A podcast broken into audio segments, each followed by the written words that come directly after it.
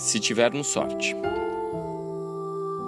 Tem um ditado irlandês: é melhor ter sorte do que ser rico. Eu adoro esse ditado. Eu prefiro ter sorte. Uma vez um colega meu me disse, desdenhando de um boa sorte que eu falei para ele, que sorte é para incompetentes. Que seja, eu vou sempre escolher pela sorte. Eu agradeço todos os dias pelas coisas boas que me aconteceram, que não tem explicação científica nenhuma.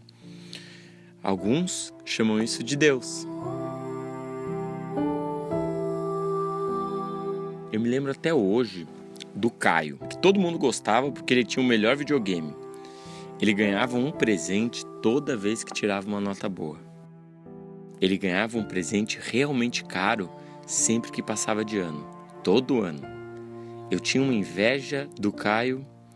Toda vez que eu tirava nota boa, a minha mãe falava: Não fez mais que obrigação. Passava de ano tranquilamente e ouvia: Não fez mais que obrigação. Era o melhor da turma e não fez mais que obrigação. Eu ouvi falar esses dias que o Caio destruiu o carro dele novinho dirigindo bêbado. Me fez pensar na influência negativa de pais que nunca dizem não para os seus filhos mas pensei também na influência de bons pais. Será que a gente vai ter sorte? Pais atenciosos, esses que passam horas estudando com os filhos, que conversam, que dizem não. Esses pais podem, por alguma razão inexplicável, ter filhos mal-sucedidos, ter filhos que fazem coisas erradas. Imaginem que tristeza é para um pai dedicado não ver o seu filho brilhar. Que mundo injusto é esse em que nós, seres humanos, somos tão imprevisíveis? Se os nossos filhos vão ser brilhantes, a gente não sabe. A gente aproveita cada momento torcendo para que sim.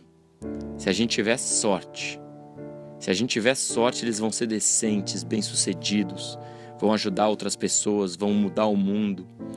Se tivermos sorte, eles vão ser bondosos, reconhecidos, sorridentes, educados. Se tivermos sorte, terá valido apenas noites em claro, as vezes que a gente não pensou no trabalho, as tardes de estudo, a dedicação, as conversas, a abnegação. A gente vai ter feito tudo isso e talvez dê certo, talvez não. Se der certo, seremos os pais mais felizes do mundo.